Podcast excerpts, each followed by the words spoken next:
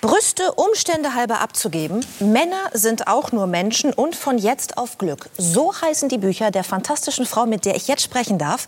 Vor sechseinhalb Jahren erkrankte sie an der aggressivsten Form von Brustkrebs tatsächlich. Heute ist sie gesund, gilt als gesund und kann uns ganz viel darüber erzählen, wie man Krisen überstehen kann und wie man Ausnahmesituationen meistert. Herzlich willkommen, Nicole Staudinger. Dankeschön. Also ich würde gerne zuerst über das neueste Projekt sprechen, und zwar über das Buch zum Thema Glück. Wie kommt man darauf, ausgerechnet im Corona-Jahr, mit diesen ganzen Einschränkungen, wir haben vorhin schon darüber gesprochen, und im Jahr, im Jahr, in dem Sie sich haben scheiden lassen, ein Buch über das Glück zu schreiben? Das kam leider nicht in dem Corona-Jahr, das kam davor. Und Corona ist mitten in diesen Schreibprozess eingebrochen. Und das merkt man dem Buch auch an. Und ich wollte eigentlich ein Buch über Glück schreiben, weil ich dachte, komm, jetzt hast du zweimal den Krebs überlebt, ne? hast keine hast so ein paar Narben äh, aufzuweisen, dann berichtest du mal aus Erfahrungswerten. Und dann kam Corona und ich habe mich mit dem Buch glücklich geschrieben. Und eigentlich ist hier schon alles gefallen, was es braucht. Es ist schon alles gefallen. Was zum Beispiel? Zählen Sie es mal Wir auf. hörten vom Dirk, wie wichtig der Perspektivwechsel ist. Erst als du selbst unten gesehen hast, da unten schwimmt das Plastik, konntest du es fühlen. Wir hörten von Nelson, wie wichtig Selbstwirksamkeit ist. Er hat schlechte Erfahrungen gemacht und versucht heute mit Selbstwirksamkeit dagegen zu kommen. Wir hörten von Dunja, wie wichtig es ist, nicht anklagend unterwegs zu sein. Und wir hörten hier eben noch, wie wichtig Dankbarkeit ist und da, wie wichtig es ist, aus Fehlern zu lernen. Und eigentlich ist das schon alles, was wir zum Glücklichsein brauchen. Das merkte ich dann in einem Schreibprozess auch, in dem ich mich sehr häufig in einer Rolle wiederfand, die mir nicht gefiel in der Corona-Zeit, nämlich in dieser die da oben, ich hier unten Perspektive. Mhm. Die setzte außer Ärger nichts frei. Und im Ärgermodus bekomme ich keine Kreativität geweckt. Aber jetzt lässt sich der Ärger nicht wegschieben, nur weil ich sage, ich muss kreativ sein.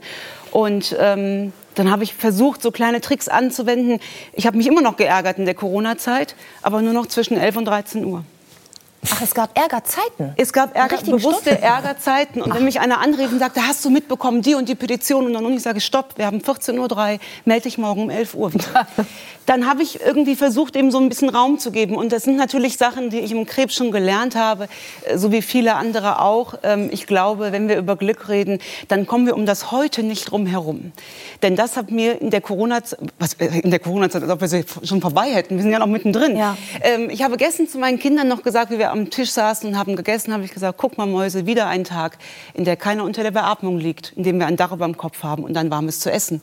Und morgen sehen wir weiter. Und wenn ich das nicht zu schätzen weiß, dieses Heute, das muss ich in einer Krebsdiagnose lernen. Denn eine Krebsdiagnose geht dir nicht ans Heute. So krass wie das ist. Aber es ist nicht der Bus, der dich platt fährt. Die geht dir nur an einen Morgen, von dem wir gar nicht wissen, ob wir es haben. Mhm. Und das stört mich so ein bisschen in dieser ganzen Diskussion. Ich habe jetzt schon mehrfach gelesen, wir haben doch Zeit, das alles nachzuholen. Ich weiß nicht, ob ich die Zeit habe. Sie wissen das aber auch nicht. Mhm. Und wenn wir jetzt nur das Glück aufs Morgen verschieben, auf den Sommer, auf den Herbst, dann vertun wir uns vielleicht eine Zeit, die unter Umständen ja die gute alte Zeit von morgen ist. Vielleicht kommt ja der dicke Hammer erst noch. Und dann sitzen wir in einem Jahr da und sagen, wissen Sie noch, letztes Jahr, da haben wir gedacht, ohne Publikum wäre das größte Problem. Jetzt dürfen wir uns gar nicht mehr sehen. Es kann ja alles noch viel, viel schlimmer kommen. Ich bin Optimistin, ich glaube das nicht. Aber vielleicht sollten wir einfach wieder zurück ins Jetzt kommen und dann sehen wir morgen einfach weiter. Aber funktioniert das wirklich? Ich hänge mit den Gedanken noch an diesem Stundenplan, wenn ich mir sage, ich will jetzt nur von 11 bis 14 Uhr mich ärgern. Es gibt ja ein Ärgern, das man vielleicht verschieben kann, ja, so ein oberflächliches Ärgern. Aber es gibt ja auch eins, was mit Wut, mit ganz tiefer zu tun hat, mit Enttäuschung, mit Trauer, mit, mit Verzweiflung. Kann man das wirklich verschieben auf den nächsten Tag? Nicht immer. Also, Oder mit ähm, welchen Techniken versuchen Sie es zumindest? Äh, mir ist es äh, ganz ehrlich, als ich damals äh, erkrankt war, bis zu diesem Zeitpunkt dachte ich, obwohl ich davor ja schon mal an Krebs erkrankt war, ich bin ein Glückskind. Ich habe immer gedacht, dir kann nichts passieren, ein Urvertrauen. Und dann kam diese Diagnose und ich dachte, Mist, du bist gar kein Glückskind. Und diese Sorgen und Ängste, die haben mich ähm, äh, kaputt gemacht und vor allem haben die mich nicht gesund gemacht. Und das ist, wir sprachen auch eben über Mindset. Das ist für mich persönlich die größte Aufgabe, mir jeden Morgen mein Mindset richtig zu drehen.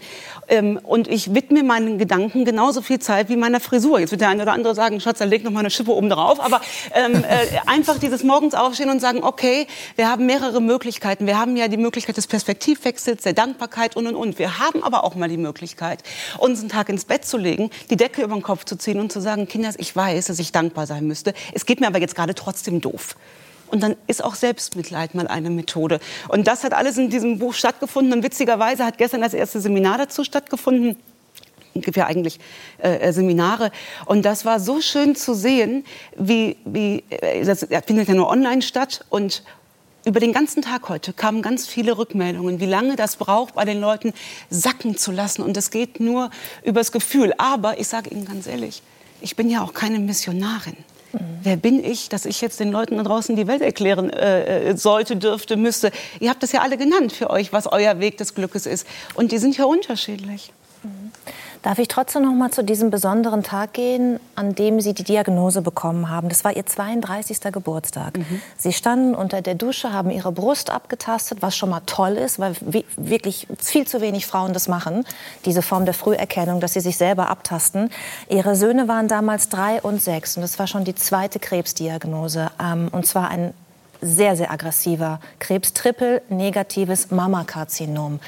Ähm, Sie sprachen gerade vom Urvertrauen. Das war doch in dem Moment wahrscheinlich komplett weg. Ne? Ja. Und Sie fühlten sich vom Glück verlassen. Ja, ja. Und das hat eine ganze lange Zeit gedauert, um da wieder rauszukommen aus diesem Loch. Und eine Technik ist auch, die klingt jetzt nicht so wahnsinnig sexy, aber ähm, sich selbst nicht so wichtig nehmen. In der letzten Konsequenz äh, geht das alles gar nicht. Also weißt du, man kann auch den Fokus einfach mal umlegen. Und die größte Angst, die ich hatte, meine Söhne waren, ich äh, will sie nicht korrigieren, aber ähm, die waren zwei und fünf. Das war nochmal okay. kleine Ecke kleiner. Und ja, wir haben versucht, es zu rekonstruieren. Alles, alles gut, ist ja auch äh, im Prinzip ja. irrelevant. Aber die größte Angst als Mama ist, dass du nicht lang genug da bist, mhm. äh, um die Kinder äh, in die Welt rauszuschicken. Und dann denken wir doch den Gedanken mal zu Ende. Entschuldigung, wir hatten Manuela Schwesig auch neulich hier, die über ihre Krebserkrankung gesprochen ja. hat. Und in dem Moment, wo sie auch über ihre Kinder sprach, fing sie an zu weinen das in der Sendung. Weil das der Moment, glaube ich, einer jeden Mutter ist, wo es auch dann Du stirbst deinen eigenen Tod nur einmal, aber die Kinder ja. ist äh, so. Und dann denkst du den Gedanken mal zu Ende. Ja, und was ist, wenn du nicht recht, wenn du nicht lang genug da bist? Mhm. Ja, was ist denn dann, Frau Rakas? Dann werden die Kinder ohne mich groß. Dann ist das so dann ist es meine Aufgabe, jeden Tag dafür zu sorgen. Und dann reden wir über Mündigkeit. Und das ist auch wichtig fürs Glück. Wenn ich Angst habe, meine Kinder nicht rechtzeitig lange genug begleiten zu können, das habe ich ja nicht in der Hand. Aber ich habe in der Hand, ihnen jeden Tag einen schönen Tag zu bereiten, an den sie sich im Zweifel gerne dran zurückerinnern, wenn die Mama es nicht schafft. Und dann reden wir über Mündigkeit. Und das ist, was den Weg zum Glück so ein bisschen schwierig macht. Wisst ihr, ich kann als mastektomierte, brustamputierte Frau nicht im Krankenhaus liegen und darüber jammern, dass ich Bewegung bewegungseingeschränkt bin und es dann als gesunde Frau nicht tun, mich bewegen. Dann führe ich ein unmündiges Leben. Und das ist dieses hätte, hätte Fahrradkette. Und ja, ich weiß, das tut weh. Mir hat dieser Weg zum Glück auch wehgetan. Ich habe nicht unselten den Laptop zugeschlagen und habe gesagt, nee, hier, das geht Richtung Eigenverantwortung. Das ist mir viel zu anstrengend. Und dann kam nachher doch im Buch raus, ähm, ich glaube, das ist das, äh, das sechste Buch jetzt. Ich weiß gar nicht, was ich danach noch schreiben soll. Wobei ich schreibe schon wieder, aber ich glaube nicht, dass da noch mal eins drankommt. Nee. Mhm. Welche Rolle spielt denn Angst in Ihrem Leben? Weil sich dem Licht zu wenden, so würde ich es mal zusammenfassen, das, was Sie gerade gesagt haben, und aktiv nach dem Glück zu suchen und es auch reinzulassen, ist ja eine Sache. Aber eine Angst, die man hat vor einer erneuten Erkrankung, vor der Zukunft, ist ja möglicherweise trotzdem da. Und wenn es nur unterschwellig ist. Ja. Welche Rolle spielt die Angst in Ihrem Leben heute? Ähm, keine sehr große mehr, weil auch da hat Nelson eigentlich schon das gesagt, aus dem, aus dem, aus dem Instinkt raus. Ähm, du hast eben so schön gesagt, es waren mehr mehr Monate offen als zu, in so einem Nebensatz. Ich möchte wetten, da haben wir alle gedacht, ach krass, echt, das hat sich jetzt irgendwie anders angefühlt. Das heißt, du hast den Scheinwerfer auf die offenen Monate gelegt. Und ich lege den Scheinwerfer nicht auf die Angst. Die Angst ist da, aber ich bin mir sehr wohl bewusst, wenn ich auf dem Weg zum MRT bin, im Auto, dann kommt die. Dann kommt die mit Kraracho. Ich bin mir aber bewusst, dass meine Angst keinen Einfluss auf das hat, was da kommt. Und die Sorgen, die ich mir mache mit Corona, haben leider auch keinen Einfluss darauf, wie die Pandemie weiter verläuft. Das ist alles nicht, da, da geht auch der Kreis zum Thema Schlagfertigkeit äh, wieder zu. Mein Ärgerungsgrad... Worüber Sie auch ein Buch geschrieben haben, müssen wir jetzt noch kurz Genau, anmerken. ich bin eigentlich Schlagfertigkeitstrainerin. Mein Ärgerungsgrad hat ja keinen Einfluss auf mein Gegenüber in allen Büchern setze ich nie beim Gegenüber an. Ich gucke immer nur, was macht es mit mir. Und wenn ich mich über jemanden geärgert habe, dann kann ich im besten Fall daraus mitnehmen, was mich geärgert hat und versuche, das bei meinem Gegenüber nicht zu machen. Und mehr ähm, Aufgabe würde ich mir im Leben äh, nicht auf. Mhm. Wir haben gerade über das Abtasten gesprochen, weil das ist für mich auch ein wichtiger Punkt, den ich gerne noch mal ansprechen möchte, weil ich auch zu dem Thema mal eine Reportage gemacht habe und weil es einfach wichtig ist, dass Frauen sich selber abtasten, dass sie zur Vorsorge gehen, zur Früherkennung vor allen Dingen. Nur zwei von fünf Deutschen nehmen diese äh, Krebsfrüherkennung wahr. Das sind äh, aktuelle Zahlen von 1008 befragten Personen. Äh, ähm, dabei erkrankt alle acht Minuten eine Frau in Deutschland an Brustkrebs. Äh, wie erklären Sie sich, dass die Zahlen so niedrig sind, äh, weil man weiß es ja eigentlich. Ich kenne keine Frau in meinem Umfeld, die keine Angst vor Brustkrebs hat. Aber wahrscheinlich wird sich auch nur jede fünfte, sechste abtasten. Wir haben da ja gerade eine Sendung zugemacht ähm, bei einem äh, Nachbarschaftssender.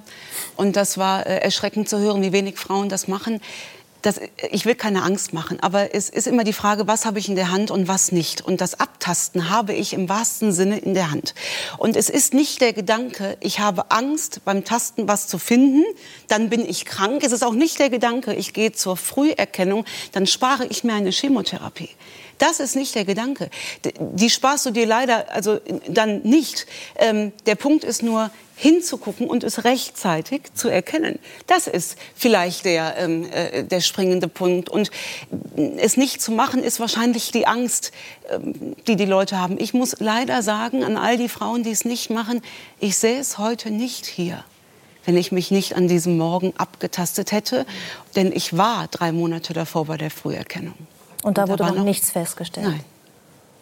Weil Jetzt wird Darf ich entschuldigen? Ich glaube, das ist, bei Männern ist das ja so ähnlich mit Prostatakrebs mhm. und auch wenn der nicht ansatzweise so schlimm sein muss oder ist vielleicht, aber ich glaube, ganz viele haben auch ein Problem damit, sich damit auseinandersetzen, wenn ich es dann habe, wie gehe ich damit um?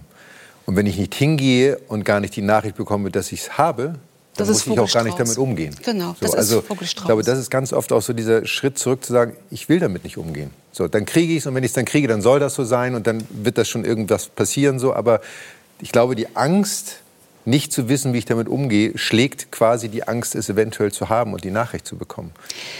Ähm, das ähm, äh, mit absoluter Sicherheit. Äh, nur ich kann jetzt nur für das Thema, für den Thema Brustkrebs irgendwie sprechen. Und wir ja. haben äh, in Deutschland ja auch Männer. Klar. Haben auch Männer, ja. aber tatsächlich sehr, sehr, sehr, sehr gering. Aber es Darmspiegelung, das gilt in gewisser Weise auch für Darmspiegelung. Darmspiegelung ist natürlich so eine Früherkennungsuntersuchung, die ja so wahnsinnig viel Sinn macht, genau. weil da kann ich ja schon Vorstufen direkt entfernen. Genau. Da gibt es ja kaum was Besseres eigentlich. Ähm, im, Im Brustkrebsbereich ist es so, dass wir bei einer Heilungsquote von weit über 90 Prozent liegen, wenn es rechtzeitig erkannt wird. Und ich bin natürlich noch eng im Kontakt, weil ich ja auch viele Vorträge halte. Das ist genau das, was Sie vorhin gesagt haben. Die Rate ist so viel geringer an Diagnosen, die im Moment gestellt mhm. werden, weil aber auch die Kommunikation oftmals im Krankenhaus ist. Ich habe auch im Krankenhaus angerufen, habe einen MRT-Termin vereinbart und hat man gesagt, oh, Sie trauen sich mal was, wenn Sie ins Krankenhaus kommen. Dann habe ich gesagt, sind Sie mir nicht böse, aber ich traue mich viel mehr, wenn ich nicht komme. Mhm. Und dann sagte sie, oh, da haben Sie aber recht. Mhm. Aber jetzt habe ich auch fünf Jahre After-Krebserfahrung. Eine, eine, eine, unerfahrene Frau sagt wahrscheinlich, alles klar, dann melde ich mich noch mal und legt wieder auf. Mhm. Und da müssen wir so ein bisschen aufpassen vielleicht, ohne Angst zu machen. Ja. Michael Stich sagte ja gerade, dass man möglicherweise nicht deshalb zur Vorsorge oder Früherkennung geht, weil man Angst vor einer Diagnose hat, mit der man sich dann auseinandersetzen muss. Plötzlich ist das Krebs, ist dieses böse Wort im eigenen Leben und verknüpft mit dem eigenen Leben. Sie sagen aber auch, es gibt ganz tatsächlich viele Frauen, auch in der heutigen Zeit in dieser Gesellschaft, die einfach Hemmungen haben, sich auszuziehen vor einem Arzt, der die Brust untersucht. Ist das tatsächlich so ein weit verbreitetes Phänomen? Also das, was Diese mir, Scham? Was mir zugetragen wird über Fanpost und E-Mails, ist das tatsächlich so, weil das, das hätte ich nicht gedacht. Ich hätte es auch nicht gedacht, sage ich Ihnen ganz ehrlich. Aber ähm, äh, es ist anscheinend so, und ich finde jetzt auch Schöneres, als mir von fremden Händen die jetzt nicht mehr vorhandene Brust abzutasten. Aber gibt irgendwie äh, Schöneres aber wenn das, also der erste Schritt ist ja auch erstmal zu Hause abzutasten. Und dann kann man dann ja unter Umständen äh, weiter tätig werden. Die Kollegen von Vox, vom Fernsehsender Vox, haben eine, eine große Show gemacht jetzt zuletzt, äh, wo es genau um dieses Thema ging. Ein Aufruf doch zur äh, Krebsfrüherkennung zu gehen und haben genau da angesetzt, nämlich an dem Punkt, wo Frauen vielleicht Scham haben, sich auszuziehen. Mögen Sie ganz kurz in drei Sätzen sagen, was das für ein Projekt war und wie die Anfrage an Sie kam?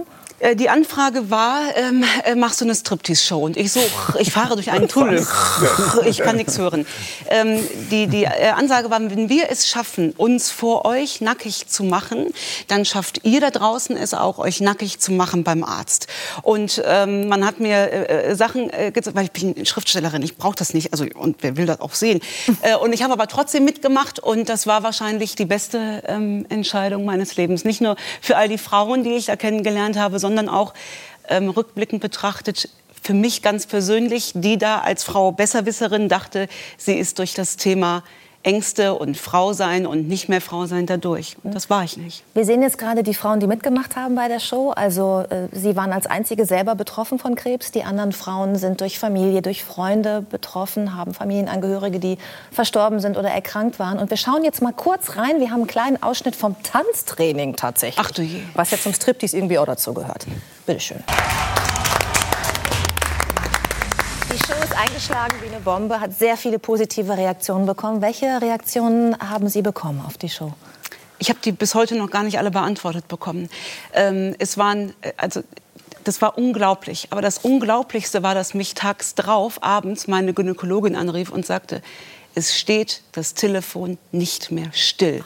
Bei allen befreundeten Arztpraxen und, und, und. Und ich habe hunderte von Nachrichten bekommen und es sind mir auch drei Diagnosen zugetragen worden, die gefunden worden sind. Durch die Show, weil Durch da jemand Show. zum Arzt gegangen ist. Zwei davon dürfen auch wieder gesund werden. Wie, wie, fühlt, wie fühlt es sich für Sie an, ein, ein Vorbild zu sein? Äh, das sind nicht. Sie, glaube ich. Nein, nein, nein, nein, nein, nein, nein, Sie auf gar keinen nicht Nein, nein, frage nein, weil das Quatsch ist. Äh, weil das, weil ich, weil ich, äh, äh, Schatz, ich bin auch wirklich bekloppt. Also man, wirklich, man muss sich nicht äh, mich als Vorbild nehmen. Das, da weigere ich mich äh, auch. Ich freue mich, dass ich eine eine Nische gefunden habe, wo ich mit den wenigen Talenten und das ist kein Fishing for Compliments, das ist die Realität, wo ich einigermaßen äh, existieren kann und dass ich bisher mit Menschen zusammengearbeitet habe, denen der Begriff Authentizität kein Fremdwort ist. Das ist mir, das ist nämlich mein Schlüssel zum Glück. Ähm, ich möchte schon die bleiben, die ich bin und das bin ich größtenteils in der Eifel auf meinem Vierkanthof, wo übrigens ganz viel Platz für zeitgenössische Kunst wäre. Man- Äh, um äh, Ich habe auch noch ein paar freie Wände. Frau Staudinger, Sie haben echt gut zugehört in dieser Runde. ja, natürlich. Könnte ich ein Verleihgeschäft draus machen. Dann kommen, haben alle was davon. Aber es ist vielleicht meine Bestimmung durch diese ganze doofe Geschichte und das, damit bin ich ja nicht alleine. Es erkranken ja jeden, jedes Jahr 70.000 Frauen äh, an Brustkrebs. Die erkranken nicht alle an Triple-Negativen und nicht alle mit 32, aber es sind schon ganz viele. Ähm, aber ich bin eigentlich bin ich Schlagfertigkeitstrainerin und meine Aufgabe ist es, Frauen ähm, nach vorne zu bringen. Wir haben über Alltagsrassismus gesprochen, ganz, ganz viel. Aber Kinder, wir müssen auch mal, wie viele Männer und wie viele Frauen sitzen denn hier in der Runde, wenn ich das mal gerade so sagen darf. Und wir brauchen, wir brauchen auch eine Quote. Wir kriegen es organisch nicht hin, weil wir organisch immer nur uns selbst reproduzieren. Und solange da oben noch die älteren weißen Herren sitzen, passiert da auch nicht viel. Und das ist äh, vielmehr meine Aufgabe. Und jetzt habe ich mich einmal nackig gemacht und ich kann versprechen, das passiert nie mehr. Sehr schön. Ich finde es auch sehr sympathisch, dass Sie sagen, auch wenn ich den Krebs überstanden habe, man kann mich auch richtig scheiße finden, wenn man Ja, will. natürlich. Tut nur keiner. Vielen Dank, Nicole Staudinger. Danke, dass Sie da waren.